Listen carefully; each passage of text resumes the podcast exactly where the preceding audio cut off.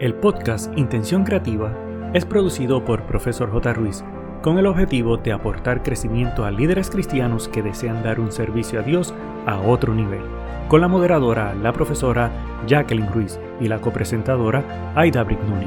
Abre tu mente y permítete crecer. Hola, hola, mi querido amigo. Estoy sumamente contenta porque para la gloria de Dios estamos en el episodio número 98 Estamos cerquita del episodio número 100 y eso para mí es celebración. Hoy hemos titulado el episodio con una frase muy particular. Dice, cuando un líder se convierte en piedra de tropiezo, algo terrible. Y yo creo que como líderes todos hemos experimentado eso, no de que seamos piedra de tropiezo, sino que hemos tenido otros líderes que no han permitido crecer como quisiéramos. Yo sé que la mayoría de nosotros sueñan con hacer cosas y crecer y que nuestras habilidades se desarrollen, sea nuestra carrera profesional o en servicio eclesiástico, y así poder asumir más responsabilidad y exposición frente a las personas que están sobre nosotros e incluso sentirnos más útiles y agregar valor a los equipos. Sin embargo, no todo el mundo tiene las mismas oportunidades de crecer. Algunos directores son más indulgentes que otros y algunas personas son más afortunadas que otros. Me encantaría saber en cuál de las dos estás tú. Entonces, tengo una pregunta para ti. ¿Por qué algunas personas tienen la oportunidad de crecer y otras no? Pero antes de contestar esta pregunta, vamos a saludar a mi compañera del podcast Intención Creativa, Edita. ¿Cómo estás? Hola, amiga y directora del profesor J. Ruiz, el que crea podcast Intención Creativa. Yo estoy convencida de que siempre estás brindando cada día contenido de valor para los líderes y me siento hoy muy emotiva a escuchar las enseñanzas que tenemos preparadas para ti y tu amigo que estás siempre leal con nosotras, o si es la primera vez que te conectas en este podcast, te pido y te doy un saludo muy cordial y te pido que por favor compartas con otros esta bendición. Eso es así. Pensamiento para hoy dice, la verdadera humildad no es pensar menos en uno mismo, es pensar menos en ti mismo. Y esto lo dijo Rick Warren. Ese escritor me fascina. Y yo creo que todo acto de humildad debe empezar desde tu interior y por eso él escribe este pensamiento. La humildad va a abrirte más puertas de las que jamás va a abrir la arrogancia. Así que mientras más pronto entendamos esto como líderes, más pronto podremos cruzar muchas puertas que se nos estarán abriendo.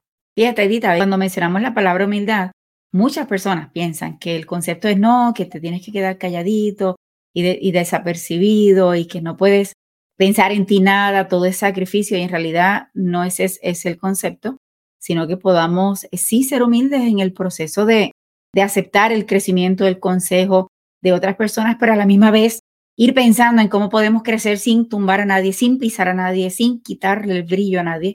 Y yo creo que como líderes debemos todos los días hacer este proceso y no lo podemos hacer solos. Quiero hacerte saber, no lo podemos hacer solos. Tenemos que mantenernos agarraditos de la mano de Dios para que esto pueda suceder.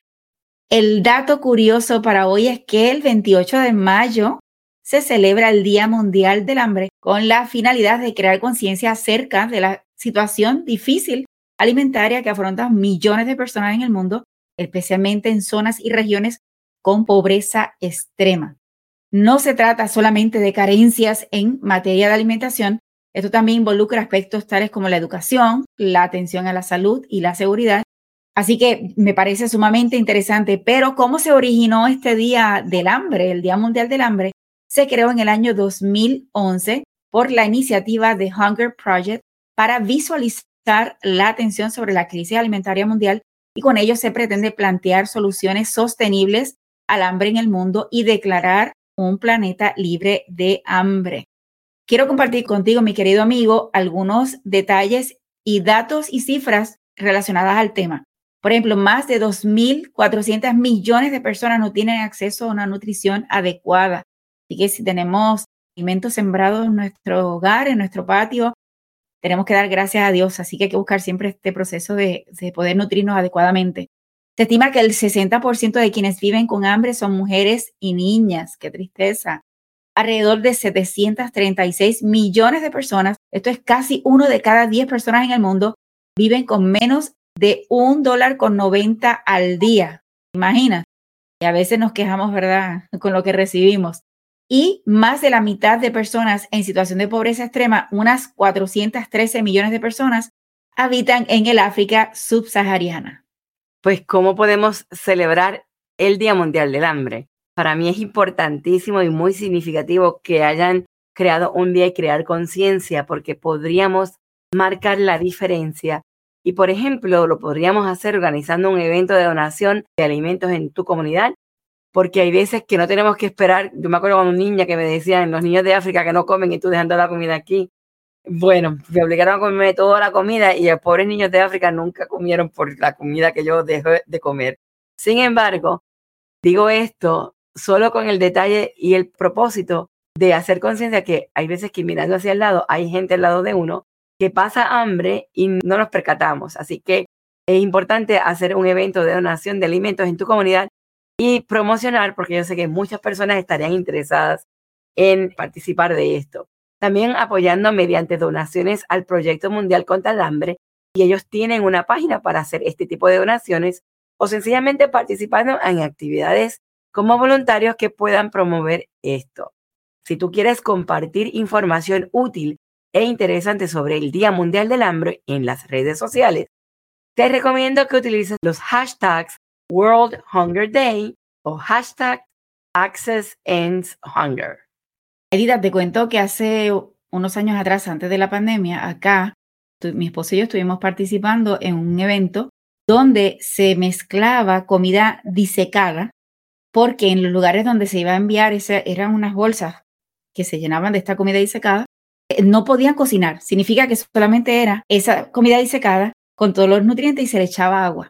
Entonces, por eso era todo, todo era totalmente disecado, era con unas medidas y habíamos muchas personas haciendo el proceso, pero fue sumamente interesante tener la, la oportunidad de participar y por eso busca en tu área donde vives si hay proyectos que puedas involucrarte y ayudar. Y como dijo Edita, a veces en nuestros países, digo en Puerto Rico, que tal vez entendemos que la mayoría de la gente come, ¿verdad? Más o menos. Eh, a veces, como quiera, eh, tenemos a nuestro alrededor personas que no necesariamente están teniendo la nutrición que necesitan. Y en nuestra alacena tenemos a veces mucha comida de más. Acostumbramos tal vez botar alguna comida que sobró, cuando en realidad ¿verdad? podemos tener esa conciencia en particular. Así que ayudar a que otras personas no tengan hambre. Muy bien, vamos al tema de hoy el tema de hoy de cuando un líder se convierte en piedra de tropiezo. Pero dejamos una pregunta en el tintero que fue la siguiente. ¿Por qué algunas personas tienen la oportunidad de crecer y otras no? Es que se ganaron la lotería, le dieron un tiquecito, un boletito. No, no, si lo piensas desde la perspectiva de un líder verticalista, estas personas que son de arriba hacia abajo, que ejercer poder desde la jefatura o del liderazgo mayor, sin tomar en cuenta los subordinados y tradicional. ¿Cuál es tu situación en cuanto a oportunidades de crecimiento? ¿Tu superior te alienta a desarrollarte o te pone palos en la rueda? Si ese es tu caso, tiene un nombre y una explicación. Se llama síndrome de Cronos y el origen se remonta a la mitología griega. Para más o menos explicar en breve, para que sepas a qué se refiere, Cronos, que es quizás ese que es denominado también el dios del tiempo, es el hijo de Urano, que es el cielo, y de Gea, que es la tierra, que destronó a su padre y que casado con su hermana Rea, asumió el reino de los dioses, pero conociendo que estaba destinado a ser derrotado por uno de sus hijos, decidió devorarlos a todos nada más que al nacer. Y de aquí sale este concepto de síndrome de Cronos. Gracias a Dios que tú y yo, mi querido amigo, queremos un solo Dios y no tenemos todo este regalo, ¿verdad? Pero para que entendamos el nombre del síndrome de Cronos. ¿Por qué te contamos esta breve historia? Porque dentro del mundo del liderazgo y organizaciones, así se denomina a una patología gerencial que se caracteriza por una acción deliberada de quien ocupa el rol de jefatura, por la que decide estancar o frizar o frenar, como tú le quieras llamar, a su personal por temor a ser sustituido o desplazado e incluso que lo dejen en evidencia respecto a su conocimiento y destrezas.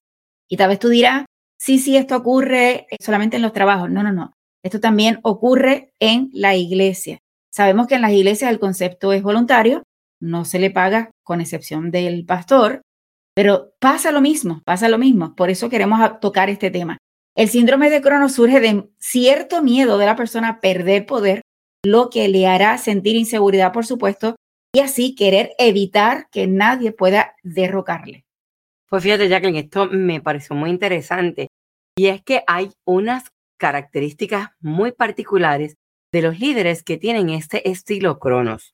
Para poder reconocerlos, necesitas saber, por lo general, este tipo de patología psicológica que tiene algunos signos que son claros, que inmediatamente tú estás frente a las personas a cargo, tú puedes determinar es o no un líder estilo Cronos.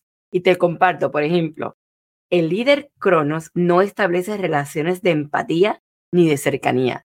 Da órdenes en vez de involucrar a las personas. Se opone constantemente a las buenas ideas de colaboradores. Jamás habla de sus temores. Imposta una actitud de falsa seguridad interna. Ejerce el poder de cualquier forma notoria solo para marcar su superioridad. Jamás habla de equipo e incluso puede llegar a difamar a una persona que todos los demás destacan por su buen desempeño.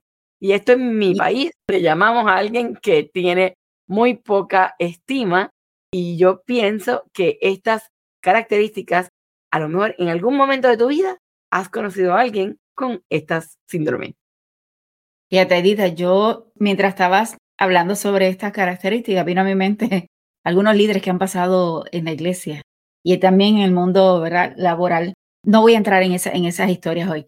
Quiero mencionarte, mi querido amigo, que hay más otros aspectos que se revelan en el trato de superior sometido que tiene con las personas, el excesivo control aún en aspectos insignificantes y frente a sus propios superiores jamás dice que no, aunque luego le cueste delegar en una forma efectiva y motivar al equipo para lograr resultados en conjunto. Observa cómo este último comportamiento lo único que busca es demostrar que de alguna forma serían imprescindibles.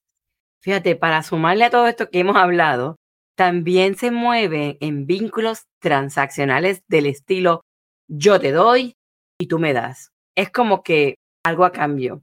Todos lo plantean en estos términos y no es posible establecer un ganar-ganar, como en el término inglés un win-win, que sería algo ecuánime para la jefatura y también las personas que están debajo de ese nivel.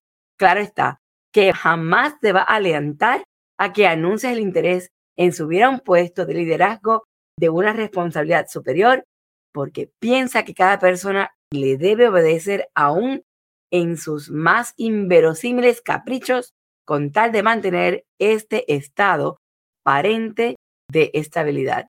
Lo contrario haría que tambalee su ya deficiente seguridad interior. Si tienes personas a cargo y te reconoces en alguno de estos comportamientos y te interesa mejorar, el mejor camino es realizar una psicoterapia profesional. Así que, por favor, busca a alguien profesional que te pueda ayudar a enfrentarlo. Como ves, estamos hablando de un tipo de líder con un estilo horizontal y colaborativo donde se tiene en cuenta la potencialidad de cada integrante para que no te agotes luchando contra molinos de viento y no te desanimes cada vez que encuentras un no importante como respuesta ante tus ganas de crecer, puedes tener en cuenta estas ideas que te vamos a presentar ahora. Fíjate, hay ocho claves para no rendirte ante estos líderes que no te dejan crecer. Y la primera, reconoce su personalidad. Ya te dimos unos rasgos, ¿verdad? Como ya sabes, no podemos cambiar a otras personas, pero lo mejor en estos casos es saber el porqué de su comportamiento y de esta forma, sin justificarlo, abrir posibilidades para ti sin tú frustrarte. Yo siempre he escuchado que yo no tengo el control de las cosas que están externas a mí, pero sí tengo el control para yo enfrentar y manejar cada situación. Por eso, y sobre todo, orar por ese líder y no porque tú eres mejor, sino para que Dios le ayude ambos a poder desarrollarse como líderes según la imagen de Dios. La idea número dos, busca mentoría y consejo. Busca otros líderes dentro de la iglesia y puede ser que en tu iglesia local no tengas un líder o alguien que tú consideres como mentor, pero puedes buscar en otras áreas, en otras iglesias a tu alrededor para que te ayuden, ¿verdad? Y sobre todo que este mentor haya tenido éxito en su liderazgo y entonces le vas a pedir que te aconsejen y te orienten de cómo enfrentar la situación. Busca su mentoría en temas como liderazgo, desarrollo personal y ministerio y también puedes buscar a los líderes en otras iglesias con experiencias y perspectivas diferentes a las tuyas. Porque es importante esto, si nos mantenemos solamente en nuestro núcleo, en nuestro pequeñito, en nuestra iglesia del pueblo, tal vez no necesariamente vamos a poder crecer porque nos vamos a mantener en las mismas. Así que abramos un poquito más el abanico para que podamos aprender y crecer. El 3, desarrolla tus habilidades. Identifica esas habilidades que necesitas para ser un líder más efectivo en la iglesia y busca oportunidades para poder desarrollarlas. Esto puede incluir habilidades como la comunicación, resolución de conflictos, gestión de equipos, toma de decisiones y la planificación estratégica. En otras palabras, luce tus habilidades y las que te faltan por desarrollar, decide hacer auto webinars o hacer auto estudios de forma que puedas trabajar con estas habilidades y dejarlas brillar. Eso es así, Edith. Mira, el punto número cuatro es muy atado a lo que estaba mencionando Edith, es que busca participar en programas de capacitación. Yo soy una persona que no soy de las que creo que solamente me voy a quedar sentada esperando que la organización de la denominación que esté se encargue de buscar darme capacitación. Yo por mi cuenta busco libros, talleres, como estaba mencionando Edita, que yo pueda seguir creciendo. Así que asegúrate, buscar los programas de capacitación, sean tu organización local en tu país o algún país de afuera. La cuestión es buscar todo el tiempo el concepto de buscar capacitarse, aprender y para mí sobre todo, no solamente tomar algún seminario, alguna conferencia, porque he visto mucho esta costumbre que van a un taller, están ahí una hora, toman tres notas y al final dicen estuvo buenísimo y hasta ahí llegó. Entonces llegan a sus iglesias, es lo que estamos hablando en este momento, llegamos a la iglesia, llegamos con un ánimo extraordinario de eh, aplicar algo nuevo, tal vez el pastor o, o, el anciano o alguien más arriba de uno se niega porque no, tal vez no supimos, presentar, que fue lo que aprendimos.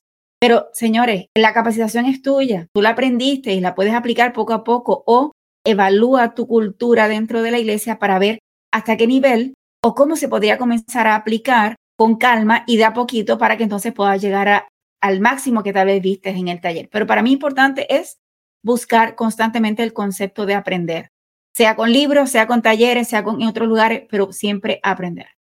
Indudablemente esa es un área que me encanta porque uno descubre tantas cosas y con los recursos tecnológicos que tenemos a nuestro alcance, todo el Internet es una maravilla, así que no hay excusas como antes que quizás tenías que ir a la enciclopedia y ponerte a buscar material tan a la biblioteca, pero ahora mismo está al alcance de tu dedo, inclusive en tu móvil o tu computadora. El otro punto es el número 5 y uno de los consejos es que busques oportunidades para liderar. Y esto se explica donde tú busques alternativas dentro de la misma iglesia. Esto puede ser pensar en, el, como dice el americano, fuera de la caja.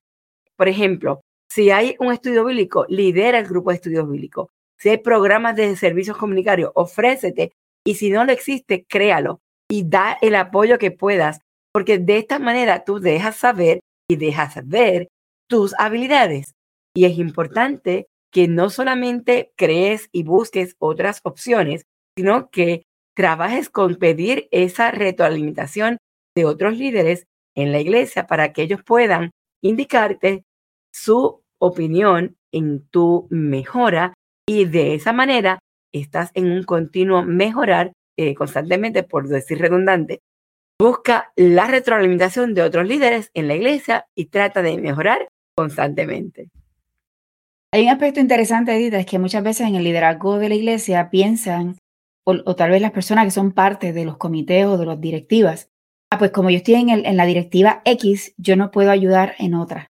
Y yo siempre he dicho que nosotros como líderes, si realmente estamos comprometidos con el servicio a Dios, no importa que tú no seas parte de un comité, tú puedes llegar y decir, ¿necesitan ayuda con algo? O llamar antes del evento, ¿hay algo en que yo pueda ayudar? Si la persona, no, que eh, tu directiva no está envuelta en esto. No, no, como persona. Yo sé que a donde pertenezco no está envuelta en este evento, pero yo quiero ayudar en lo que ustedes necesitan. Necesitan alguien para recoger, para limpiar. Pero tenemos que buscar la forma de involucrarnos en otros lugares y no pensar que solamente la única forma de liderar o de participar es solamente en el equipo que nos designaron. Así que abre esa mente, ¿verdad? Como dijo Edita, para que puedas lograrlo. Mira, el punto número seis es bien importante y es que evita criticar al líder. Yo sé que es un comportamiento tóxico que muchas veces, ¿verdad? Si tienen este síndrome de Cronos, nos va nos saca, nos saca, y lo voy a decir como decimos en Puerto Rico, nos saca de quicio y nos molesta y no sabemos cómo, cómo enfrentarlo.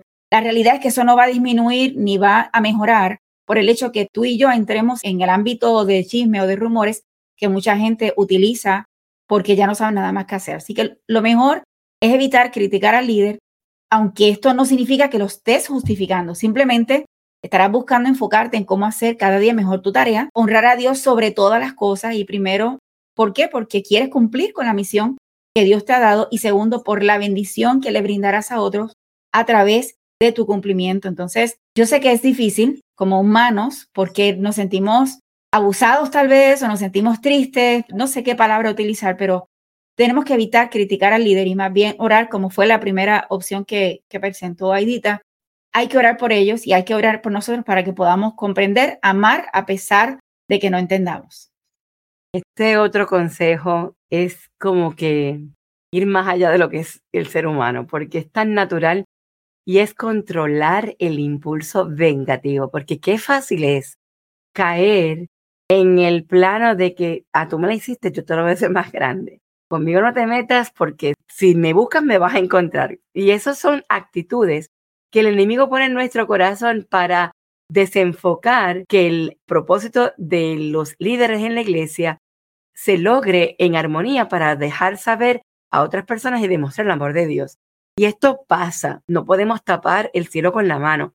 No es fácil, pero tiene que nosotros pedir esta dirección de lo alto para que sea Dios quien, a que a pesar de, logres controlar ese impulso de venganza y lo transformes en algo de bendición. Y hay líderes que pueden hacerte la vida imposible o como dicen en mi país, hacerte malas jugadas, hacerte la vida de cuadrito. Sin embargo, tener una actitud cristiana y a la vez profesional da cátedra, deja saber tanto de ti y te ponen en tanta altura que volver a trabajar con alguien que de hecho, cuando ya tú conoces que es un tipo de líder cronos, ya tú tienes de antemano que no puedes esperar más allá porque no da más, porque es así. Por lo tanto, ¿para qué tú te vas a tratar de poner a razonar, a tratar de competir, a tratar de demostrar, a tratar de llevar la contraria, a tratar de tú vengarte y este me la hizo y esta me la va a pagar porque mira lo que como me hizo lucir? No tiene sentido y además no es de Dios, porque el enfoque donde tú debes demostrar tus energías y, y enfocarte y encaminarte no es vengarte y a hacerte notar por ese director que no te deja crecer. La idea es que tú florezcas, no importa que te hayan tirado la semilla en piedras, que sencillamente madures el aspecto interno, que lo perdones y que sigas adelante logrando un propósito mayor que es el que Dios quiere que tú hagas en su obra. Pues fíjate, Edita, algo bien interesante es que hasta ahora hemos presentado siete, todavía nos queda uno, pero todos estos pasos los podemos aplicar en términos de, del trabajo. Estoy más que segura. Nosotros como cristianos tenemos que demostrar que somos cristianos cuando somos líderes en la iglesia, cuando no somos líderes en la iglesia, cuando somos seguidores, como tú le quieras llamar, pero también cuando estamos en nuestro trabajo. Se supone que aunque nos hagan las malas jugadas, como menciona Edita, en el trabajo, tenemos que demostrar que realmente somos cristianos los siete días de la semana 24 horas, no es selección solamente para el fin de semana. Así que debemos asegurarnos que estos pasos, que también los aplicamos en la iglesia y el enfoque que queremos, ¿verdad? Eh, con el podcast Intención Creativa, pero también puedas entender que puedes aplicarlos dentro de tu trabajo. Aidita, dinos la última. Pues fíjate, este último consejo es perseverar. Y yo creo que esto es algo clave en todo aspecto de la vida. Pero en este aspecto que estamos discutiendo hoy, no permitas que la falta de apoyo de tu líder superior te desanime. Sigue buscando oportunidades para crecer y desarrollarte como líder. Y recuerda que el liderazgo es un proceso continuo de aprendizaje y crecimiento. Y yo siempre digo que cuando Dios permite que tú pases una mala experiencia, es porque se va a manifestar en, ti ese poder donde va a pulir tu carácter para llevarte al siguiente nivel y te va a demostrar cosas tan grandes que jamás tú conociste y esperaste y si tú le mantienes tu vista, tu enfoque en Dios, Él se va a manifestar en bendiciones y te hará brillar como Él quiere que tú hagas en su propósito. Mi querido amigo, podrás encontrar estas situaciones en todos lados, como mencioné, sea en el trabajo, yo creo que hasta en el hogar. Todo lugar siempre necesita un líder, así que pues, esto lo podemos encontrar en cualquier lugar. Y hoy queremos traer conciencia de que evalúes la postura. Si eres un líder de este estilo Cronos, es importante visualizar que cada ser humano tiene el potencial para desarrollarse y crecer. Yo creo que como líderes todos tenemos la oportunidad de ser líder en, en la iglesia y aún en el trabajo, es una gran oportunidad.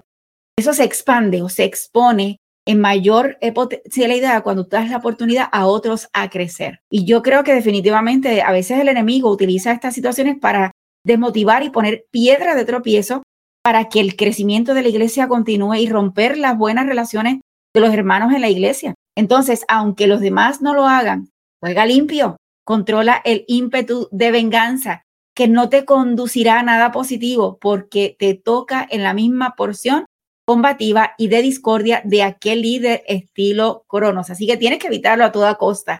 Ora para que Dios obre y se manifieste y toque cada corazón, que sea Él que te acerque a Él y pueda ser usado por su Espíritu para su obra y ensalzar su nombre.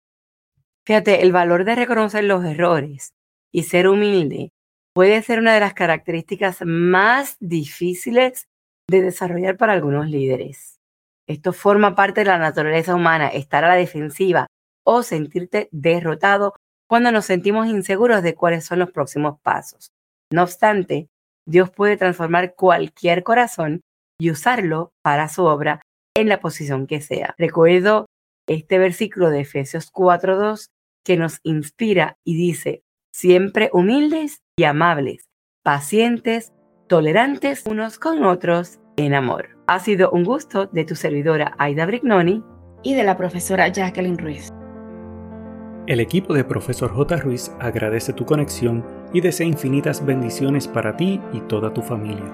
Importante, no olvides, número 1, hacer tu reseña y realizar la valorización de 5 estrellas. Número 2, activar el botón de suscribirte para que te lleguen las notificaciones. Número 3.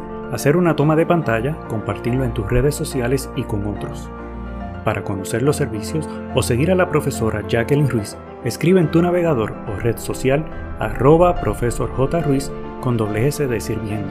Pero sobre todas las cosas, no te limites a nuevas oportunidades de aprendizaje. Recuerda que juntos podemos construir un legado de bendición.